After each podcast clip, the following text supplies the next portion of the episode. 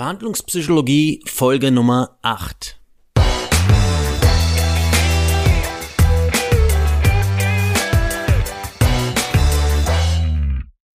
Hallo und herzlich willkommen zum Podcast Verhandlungspsychologie Menschen beeinflussen und Menschen überzeugen.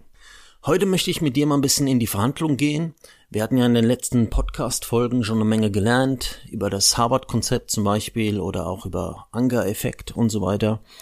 Ähm, heute möchte ich dir mal ein einfaches und wirkungsvolles Konzept zeigen, wie man in der Verhandlung jemand signalisiert, dass man keine weitere Preisnachlässe, sprich Rabatte geben kann und geben wird. Oft ist es so, dass man irgendwann anfängt, den ersten Rabatt zu geben. Ob man generell Rabatte geben sollte, steht auf einem anderen Blatt. Kann man auch, sage ich immer, in einem einfachen Satz überhaupt nicht beantworten. Das ähm, umfasst viele, viele äh, verschiedene Punkte, ob man Preisnachlässe generell gibt und wann man sie gibt. Heute geht mir es einfach darum, wenn man anfängt, einen Rabatt zu geben, dann bleibt es meistens nicht dabei. Ja, wenn du einmal anfängst, einen Rabatt zu geben, weiß dein, dein, dein, deine Gegenseite, okay, da geht doch was und wird immer weiter bohren, immer weiter bohren, bis der nächste Rabatt und bis der nächste Ra äh, Preisnachlass kommt. Das ist einfach so. Und oft ist es auch so, ja. Wenn, wenn man sich fest vornimmt, okay, ich gebe maximal zehn Prozent Nachlass, am Ende des Tages hat man dann wahrscheinlich 20% gegeben. Das ist, wenn man einfach in der Verhandlung ist, ähm, dann äh, bekommt das eine gewisse Dynamik und dann gibt man einfach mehr Nachlass, als man eigentlich vorher ähm, sich überlegt hatte. Das passiert sehr oft. Deshalb eine gute Methode ist es, wenn man bereit ist, einen Preisnachlass zu geben, das zu tun mit abnehmenden Zugeständnissen. Das ist das Thema der heutigen Folge. Was heißt das? Oft ist es so, du sagst, okay, ich mache jetzt mal einen Preis fest, äh, ich gebe ähm, 100 Euro Rabatt zum Beispiel. Ja? Und dann wird weiterverhandelt und weiterverhandelt. Und dann sagt man, okay, ich kann noch ähm, 60 Euro geben, ja, 60 Euro kann ich noch nachlassen. Und dann wird weiterverhandelt. Und dann kommt vielleicht ein wichtiger Punkt, den man nicht beachtet hat und sagt, oh, da stimmen wir uns nicht, äh, da stimmen wir uns überhaupt nicht überein, also da müssen sie schon noch ganz schön was am Preis machen, ähm, damit ich ihnen da, damit ich das überhaupt kaufe. Und dann sagst du auf einmal, okay, haben sie recht, dann machen wir nochmal 150 Euro weniger und dann machen wir nochmal 20 weniger oder wie auch immer. Das Fatale an der Sache ist, dass du hin und her springst, was die Höhe des Nachlasses angeht. Und das passiert wirklich super oft, ja. Man verhandelt hart um jeden Euro, sag ich mal, oder teilweise auch um jeden Cent, je nach Branche. Ähm, und dann am Schluss kriegt man dann so einen extremen Druck vom Kunden oder vom Einkäufer direkt, dass man dann nochmal viel mehr nachgibt am Preis, als man eigentlich schon während der ganzen Verhandlung gemacht hat. Ja, man hat zum Beispiel in Summe Preisnachlässe gegeben, sage ich jetzt mal von 200 Euro und am Schluss sagt er mir, okay, da muss noch richtig was passieren, sonst äh, kriegst du den Auftrag nicht und dann gibst du nochmal 250 Euro. Kommt jetzt aufs Produkt und so weiter drauf an.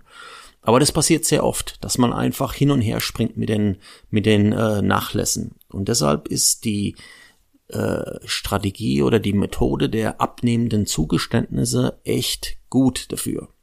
Das heißt, du machst dir eine Strategie für deine Preisnachlässe. Zum Beispiel, du sagst, okay, am Anfang gebe ich 10 Euro, dann gebe ich 7 Euro und dann gebe ich noch einen Euro oder zwei Euro nach. Das heißt, deine Nachlässe werden immer kleiner. Das sind abnehmende Zugeständnisse. Ja, ein Zugeständnis ist zum Beispiel ein Preisnachlass. Und das ist einfach wichtig, dass du das einhältst und zwar wirklich konsequent, weil dann weiß der andere, okay, da geht nichts mehr, ja, da wird immer weniger, da kommt jetzt nichts mehr, ja. Und das ist einfach auch ein, eine gute Strategie, so eine Verhandlung zum Schluss zu bringen, wo man dann wirklich sagt, nee, ich habe dir schon eben nochmal den letzten, die letzten 50 Cent gewährt, ich, da geht nichts mehr, da kann ich nichts mehr machen. Ja. Und wenn er dann sagt, nee, ich brauche noch zwei Euro von dir, dann sagst du, nee, ich habe dir eben 50 Cent, da geht nichts mehr, ich bin schon ganz unten. Und das ist einfach wichtig, dass du dem deinem deinem Verhandlungspartner das mit diesen ähm, abnehmenden Zugeständnissen einfach aufzeigst dass dein, dass dein Wille für Preisnachlass immer geringer wird. Dann dauern manchmal oder oft Verhandlungen auch gar nicht so lang, weil versetz dich mal in die in die äh, in die Schuhe deines äh, Kunden oder besser gesagt deines Profes professionellen Einkäufers. Wenn der merkt, dass du keine Strategie hast und einfach so Preis nachlässt, nur weil er Druck macht, was wird er dann machen? Druck. Er wird weiter Druck machen. Druck, Druck, Druck, Druck, Druck. Es ist so. Es ist echt, es ist echt auch ganz, ganz logisch, ja.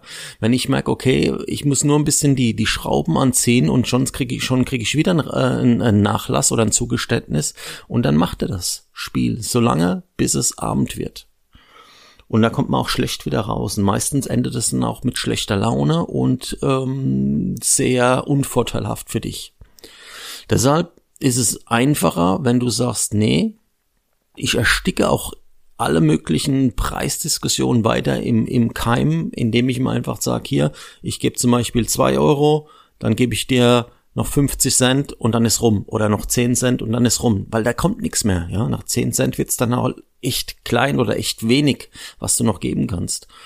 Ähm, und damit kannst du dir viel Gespräch, viel Verhandlung ersparen. Ja, weil oft haben auch die Leute ein Problem damit, wenn man gerade wenn man sich, sage ich mal, gut versteht mit dem Kunden, ähm, die wollen dann nicht von Kopf stoßen und sagen, nee, ich kann da wirklich nichts mehr machen und ah, ich habe ihnen da jetzt schon zehn Prozent gegeben und die kommen aus dieser Spirale nicht raus. Das ist das Problem, ja, weil der Kunde als wieder bohrt, als wieder bohrt. Das können die richtig gut. Und um dem einfach ja entgegenzutreten, machst du einfach diese Nachlässe immer kleiner, am besten maximal zwei oder drei und dann ist rum. Und dann weiß er, okay, da geht jetzt nichts mehr. Ich habe eben gerade die letzten 20 Cent bekommen, da kommt jetzt nichts mehr Nennenswertes. Ja, das ist eine Sache, die, die ich oft mache, auch Kunden von mir äh, das machen. Aber wie gesagt, für die Leute, wo jetzt sagen, ja, am besten keine Nachlässe geben, ist das allerbeste. Klar, natürlich, stimme ich absolut zu. Wenn du das hinkriegst, dass du überhaupt keine Nachlässe gibst, ist es natürlich am besten, weil dann hast du ja die, die meiste Marge von deinem Produkt oder von deiner Dienstleistung. Aber wie gesagt, es gibt auch vier, viele Situationen, wo man Nachlässe, Nachlässe geben kann oder sogar muss, je nachdem, wie strategisch die Partnerschaft ist. Und dann sollte man es auf jeden Fall mit dieser abnehmenden Zugeständnisse Strategie machen, um einfach das beste und schnellste Ergebnis auf jeden Fall zu erzielen. Ja, das war's auch schon wieder für heute. Wir hören uns demnächst. Mach's gut. Ciao.